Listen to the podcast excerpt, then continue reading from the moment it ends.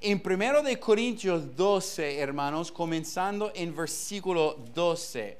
12, 12, quiero hablar acerca de la iglesia, que es mi lugar y cuál es mi función en el cuerpo. Ahora tiene que preguntarse, la iglesia es mi lugar y cuál es mi función dentro de la iglesia o parte del cuerpo de Dios. Y para enseñarnos cómo funciona la iglesia, Pablo usa la ilustración del cuerpo, el cuerpo humano, que es algo compuesto de muchos miembros y cada miembro tiene una función en particular. Es decir, que en el contexto de la iglesia, cada persona tiene una función, cada persona tiene lo que usa la, la Biblia, una administración una forma de contribuir a la obra de Dios. Y dice versículo 12, porque así como el cuerpo es uno y tiene muchos miembros, pero todos los miembros del cuerpo, siendo muchos, son un solo cuerpo. Así también Cristo o el cuerpo de Cristo, compuesto de muchos miembros, pero forma un cuerpo nomás. Y dice versículo 13, porque por un solo espíritu fuimos todos bautizados en un cuerpo, sean judíos o griegos, sean esclavos o libres, y a todos se nos dio a beber de un mismo espíritu. ¿Cómo llegamos a ser parte del cuerpo de Cristo? A través del Espíritu Santo. Es decir, es el Espíritu quien bautiza a la persona en el cuerpo de Cristo. Y podemos ver, no importa si uno es griego, judío, esclavo, libre, no importa, somos parte del mismo cuerpo en Cristo. Además, 14, el cuerpo no es un solo miembro, sino muchos. Si diere el pie, porque no soy mano, no soy del cuerpo, por eso no será del cuerpo. Y si diera la oreja, porque no soy ojo, no soy del cuerpo, por eso no será del cuerpo. Si todo el cuerpo fuese ojo, ¿dónde estaría el oído? Si todo fuese oído, ¿dónde estaría el uh, olfato? Más ahora Dios ha colocado los miembros, cada uno de ellos, en el cuerpo como Él quiso. Porque si todos fueron un solo miembro, ¿dónde estaría el cuerpo?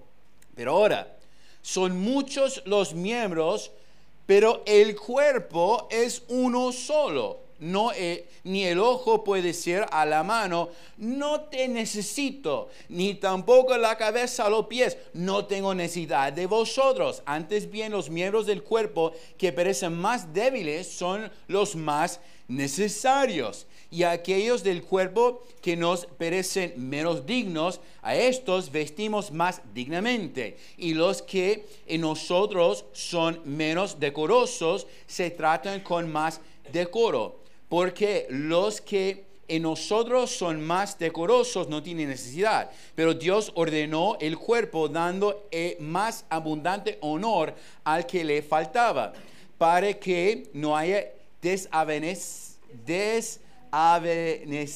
ya en el cuerpo, sino que los miembros todos se preocupen los unos por los otros, de manera que si un miembro padece, todos los miembros se duelen con él, y si un miembro recibe honra, todos los miembros con él se gozan.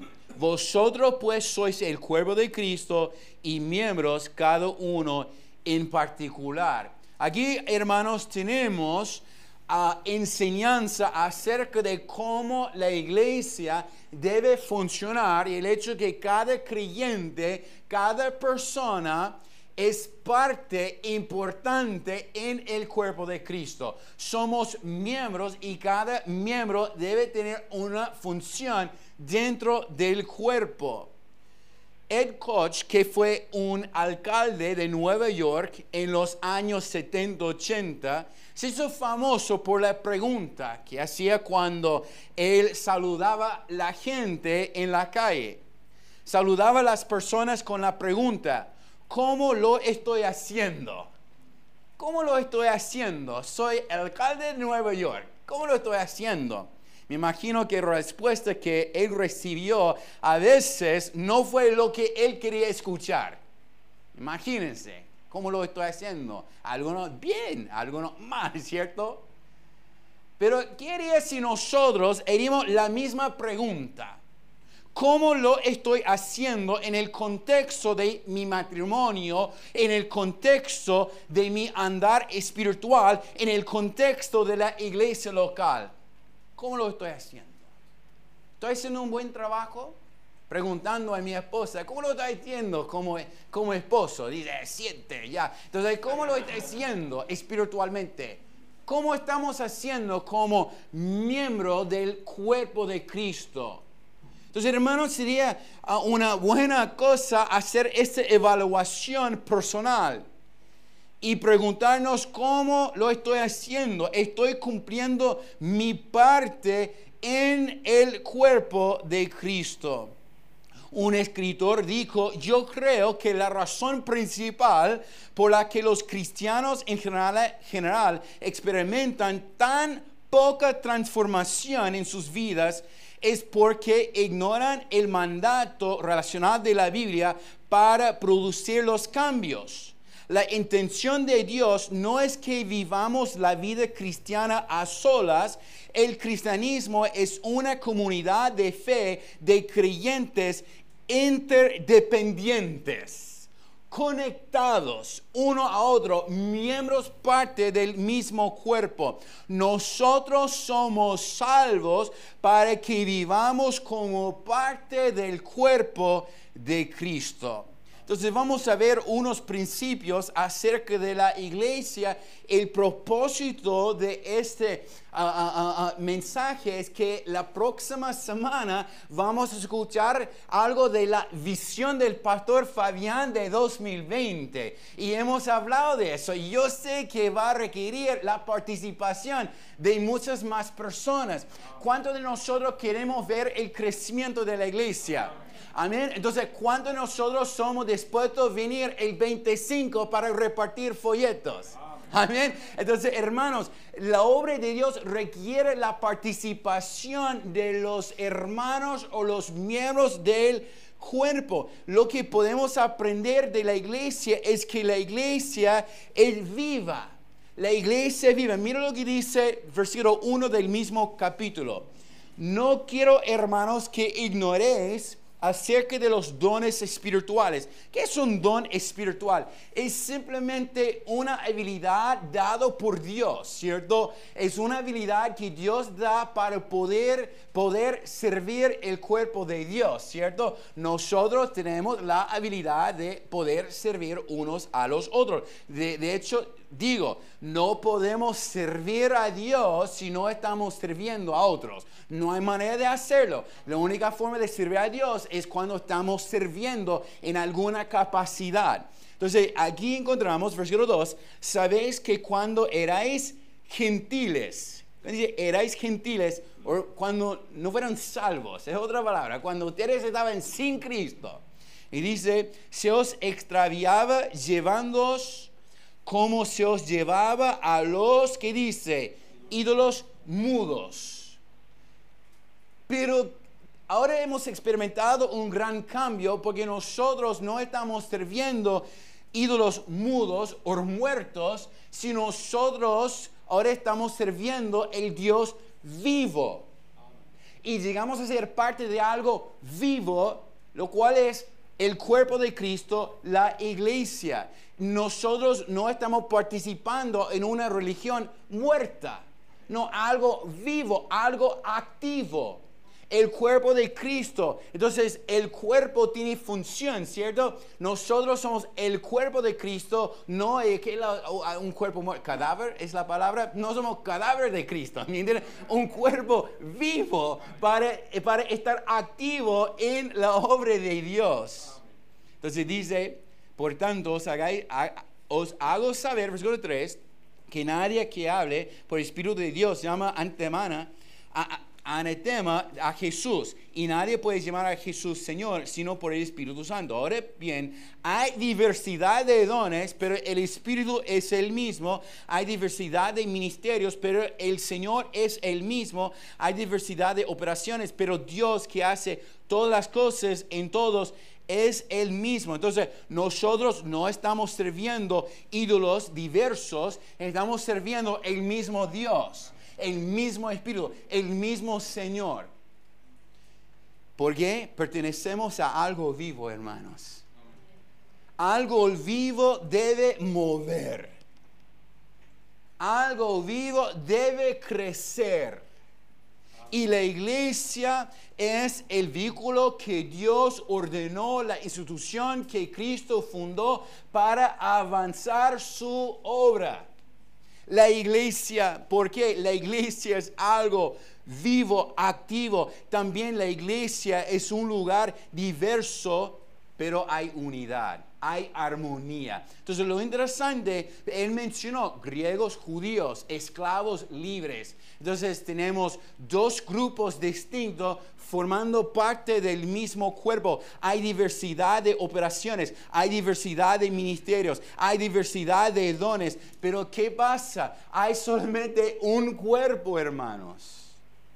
Gracias a Dios que no tenemos un cuerpo que es nada más que ojos, nada más que manos, ¿ya? Nada más que, que, que, que pies, ¿cierto? ¿Por qué? Para que funcione bien requiere diversidad de dones, de habilidades, de administraciones. Entonces podemos ver que la iglesia es un lugar diversa, aún hay unidad, una diversidad de personas, personalidades, trasfondos, pero estamos unidos en el mismo espíritu a través de Cristo nuestro Señor. Me imagino que los discípulos luchaban internamente cada vez que Cristo llamaría un nuevo hombre para ser discípulo. Imagina, si ustedes pueden imaginar, tenemos, no sé, no sé, como los cuatro, tenemos Pedro, Juan, tenemos Andrés, y entonces ellos están caminando y de repente Cristo dice, ¿sabe qué? Quiero llamar a ese hombre, se llama Leví, se llama Mateo, pero ¿cómo? Él no puede ser parte de nuestro grupo, ese grupo está bien cerrado, ese grupo está bien formado. No debemos tener esa actitud. Entonces, si Dios quiere, quiere salvar Leví, que es, nuestro enemigo, Dios puede salvar Leví. Amén. Porque la iglesia es algo diverso, pero hay unidad. Entonces, hermanos, como creyentes, debemos emocionarnos cuando llega visitas a nuestra iglesia. Debemos, debemos emocionarnos cuando hay personas que quieren congregarse con nosotros, porque ese muestra que Dios está creciendo su cuerpo. ¿Te emociona ver visitas en la iglesia? ¿Estás gozoso cuando hay nuevos miembros y nuevos obreros tomando roles y pasos en la iglesia? Fácilmente recibes a nuevas personas o te mantienes un círculo bien cerrado. ¿Cómo te sentirías si tu enemigo recibiera a Cristo y quería congregarse acá? Fue una iglesia, hermanos, fue una iglesia. Entonces ah, yo vi dos, dos hermanas sentados juntos conversando. Entonces, y después supe que, que las, dos hermanos fue la esposa de un hombre y su ex. Estaba conversando en la iglesia, imagínense. Entonces, eso no sucede en el mundo, hermanos. Solamente Cristo puede hacer eso. Que dos personas que deben estar enemigos en la vida, pero allí está sentado porque las dos damas encontraron a Cristo y pueden ser amigas en la iglesia. Esa es la gracia de Dios. Entonces, hermanos, ¿qué base Dios podría ah, eh, hacer llegar un enemigo nuestro? ¿Y qué pasa? Somos parte del mismo cuerpo. Entonces, hermanos, nosotros debemos tener esa actitud, que ese cuerpo, ese grupo, no es nuestro grupo. Esa es la iglesia de Cristo. Entonces, Él puede colocar cualquier persona que Él quiera colocar en la iglesia. Obviamente eso a través de la salvación, amén. Pero es su cuerpo. Porque la iglesia no es solamente es viva, la iglesia es un lugar diverso, aún hay unidad en la iglesia.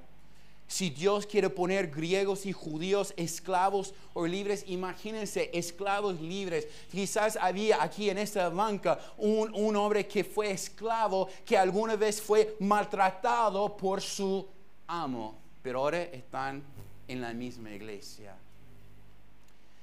Y la iglesia también es el lugar que Dios usa para transformar vidas. La iglesia transformadora, Tom Rainer escribió, en la iglesia que Dios usa para transformar, los programas no son la meta, sino parte de un plan mayor para cambiar las vidas. La iglesia local puede proveer amor incondicional y un ambiente de apoyo que muchos no han experimentado en sus vidas. La familia también produce un ambiente de responsabilidad. No hay alguna manera en la que usted pueda crecer espiritualmente sin participar en la vida de la comunidad con otros creyentes. Usted no puede vivir la vida cristiana sin un grupo de amigos cristianos, sin una familia de creyentes entre los que usted encuentra un lugar. La iglesia es un lugar donde experimentamos nosotros una transformación. ¿Cómo? La iglesia nos transforma a través de la predicación y la enseñanza que escuchamos. Entonces quiero hacerle una pregunta. ¿Cuándo fue la última vez que fue cambiado por la predicación? ¿Cuándo fue la última vez que la predicación te llegó tan fuerte? Algunos de ustedes han experimentado eso cuando el pastor está predicando, un predicador invitado a predicar, y hay 50 personas, pero es como si el predicador eh, eh, estuviera predicando a mí. Entonces, ¿qué pasa? ¿Quién te contó todo lo que está pasando en mi vida? Entonces, hermano, la predicación, la confrontación con la palabra de Dios es lo que produce en nosotros una transformación. La iglesia transforma, nos transforma a través de la oportunidad de servir y ayudar a otros. Cuando nosotros servimos en la iglesia, tenemos la oportunidad para ayudar, edificar unos a los otros. Y ese tiene la habilidad de poder transformarnos. La iglesia nos transforma a través de ver la obra de santificación en otras personas. La iglesia nos transforma cuando nosotros vimos lo que Dios está haciendo en otras personas. ¿Por qué? Porque nos anima. Entonces, entonces, hermano, ¿qué pasa en el campamento de jóvenes, por ejemplo? Entonces, cuando hay uno o dos jóvenes que comienzan a tomar pasos espiritualmente, ¿qué pasa? Hay otro joven que quiere hacer lo mismo. ¿Qué pasa cuando nosotros observamos en la vida de otra persona lo que Dios está haciendo? Queremos hacer lo mismo. Entonces, cuando nosotros estamos aquí en la congregación, podemos ver que Dios está obrando en otras personas. Podemos ver la obra de santificación en otras personas. Eso nos anima o nos desafía, ¿cierto? De hacer lo mismo. Decir, mira, yo quiero ser como Caleb un hombre estable, ya quiero ser como él. Entonces, lo que pasa es, viendo lo que Dios está haciendo en su vida, me puede animar a mí a hacer lo mismo. Pero hermano, si no, no nunca estamos cerca a personas en que Dios está obrando, no vamos a experimentar crecimiento. Tenemos que ver Dios obrando en otras personas para que Dios obre en nuestra vida también. La iglesia nos transforma a través de la buena confrontación y la disciplina. Entonces a veces en la iglesia hay confrontación, no una, mal, una confrontación, confrontación mala, sino la confrontación que cada uno de nosotros necesitamos. Yo recuerdo compartir esa historia cuando yo tenía como 15 años, 16, no recuerdo, no estaba andando bien con el Señor, medio rebelde. Yo sé que ustedes no pueden imaginar eso, ya, ver, medio rebelde. Pero yo recuerdo yendo a la casa de una familia, una fiesta de cumpleaños, no recuerdo exactamente, pero llegué y una sorpresa, pero el hombre que me, que me guió a recibir a Cristo, el hombre quien me testificó, estaba. Entonces, entonces cuando él me vio, él estaba súper emocionado. Porque él, él, me testificó cuando yo era niño, porque él enseñaba culto infantil.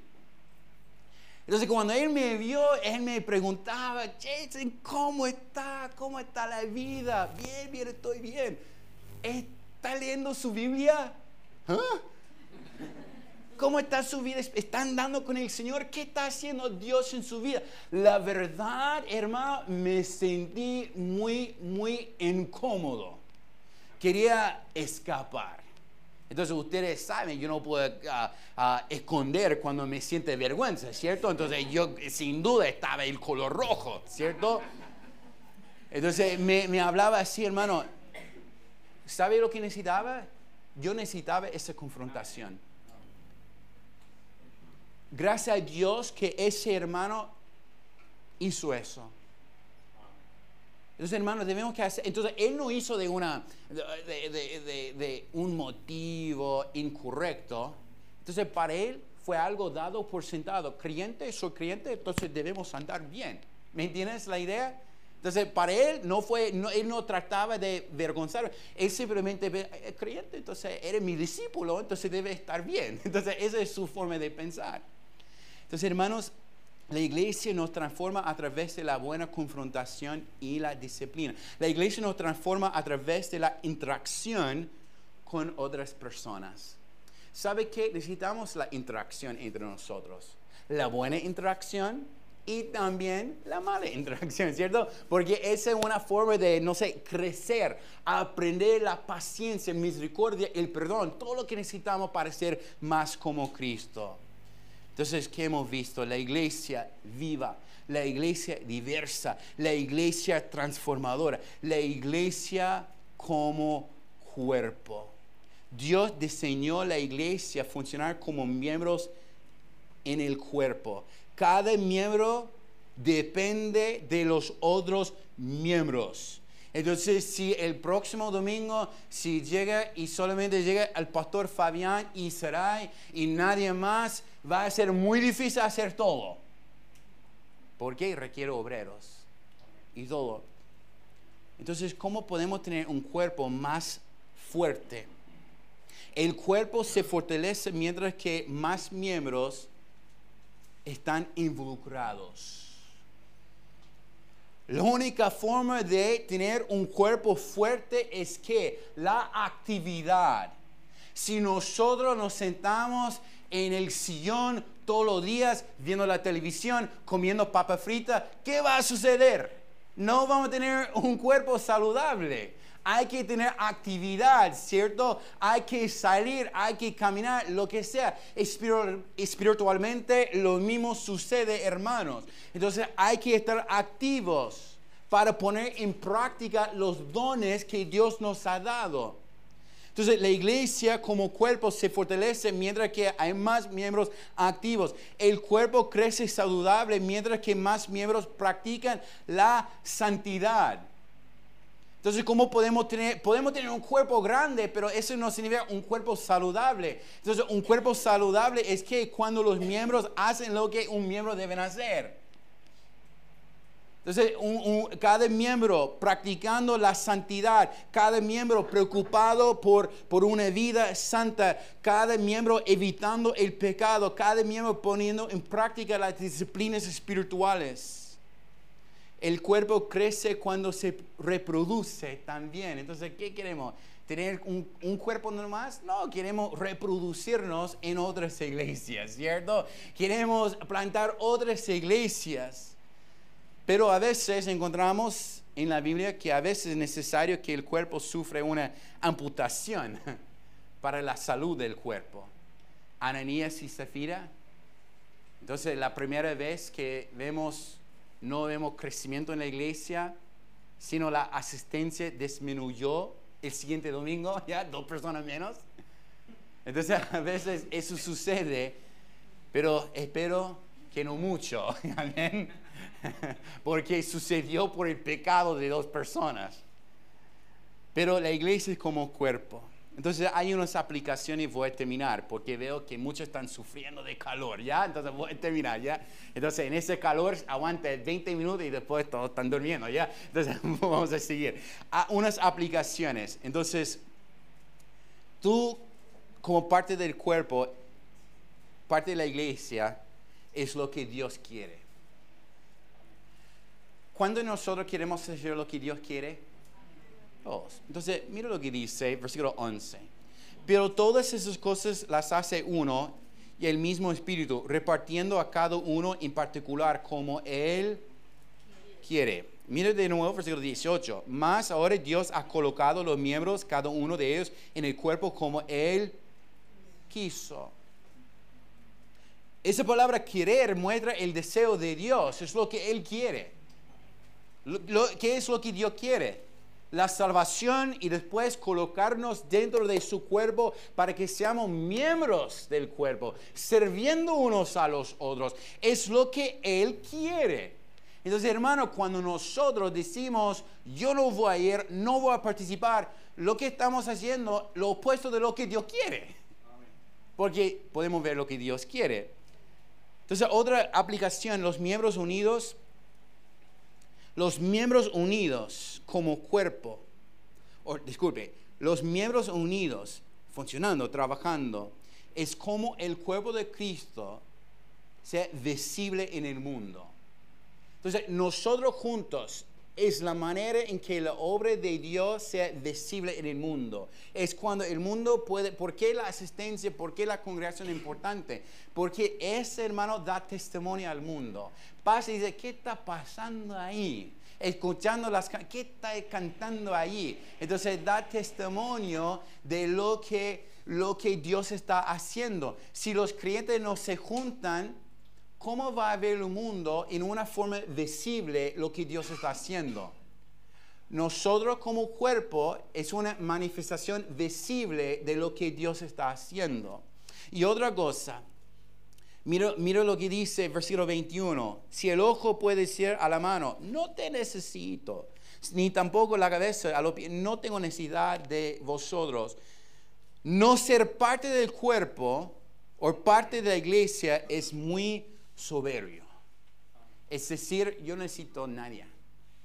No necesito nadie. Yo puedo vivir solo y estoy contento. ¿ya? No, hermanos. Necesitamos el contacto con otros. Entonces decir que no necesito nadie, entonces piénselo, muy soberbio. Porque Dios nos salvó para que estemos conectados con otras personas. Y mire que dice versículo 25, para que no haya, ayúdame con la palabra, desavenencia, desavenencia. Voy a practicar eso después del culto, hermano. Ya, en el cuerpo, sino que los miembros todos se preocupan los unos por los otros. Pero tiene que ver algo importante, esa preocupación para los miembros del cuerpo.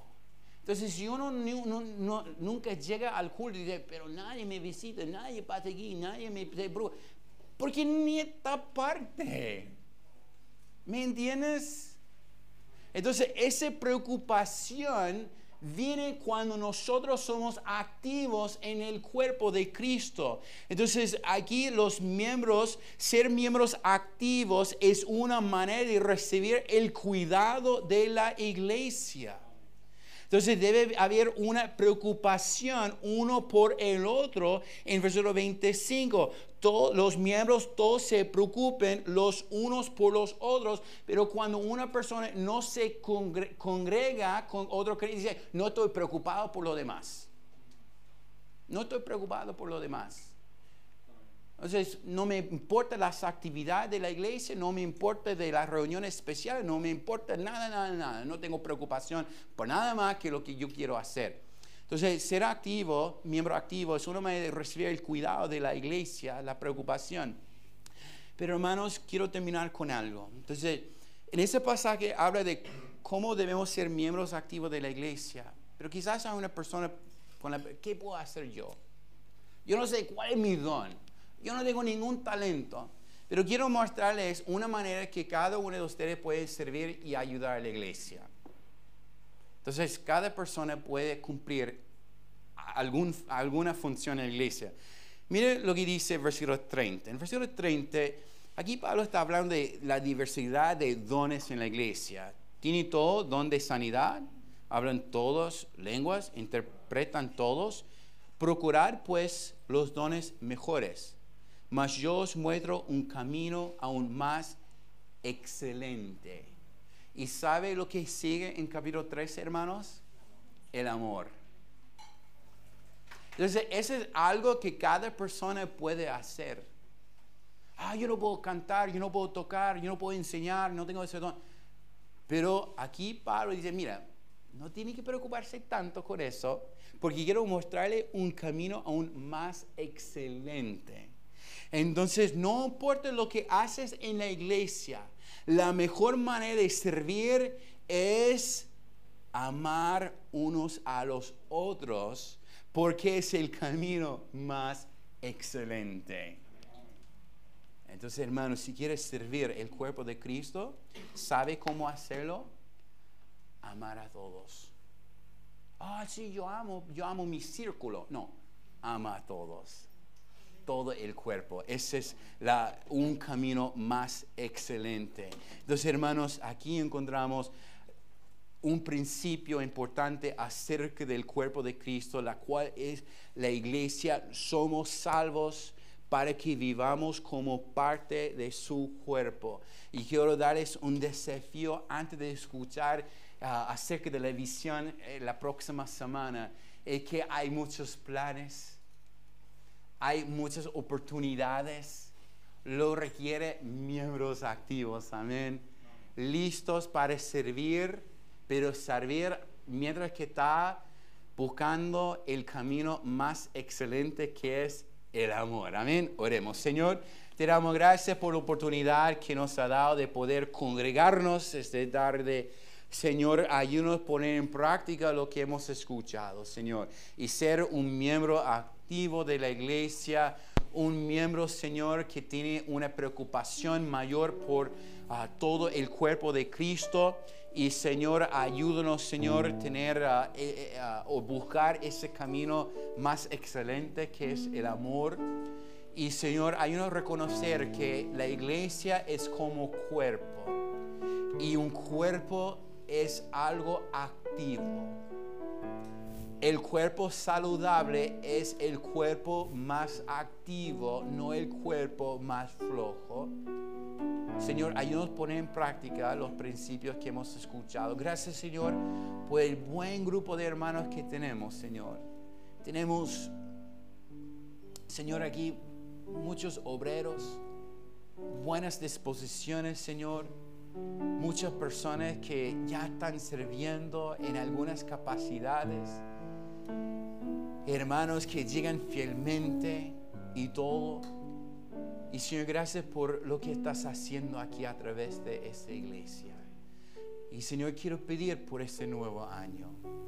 Señor, no es el tiempo para relajarnos, no es el momento para detenernos, Señor, sino debemos proseguir a la meta. Señor, gracias por este tarde que nos ha dado en su nombre. Amén.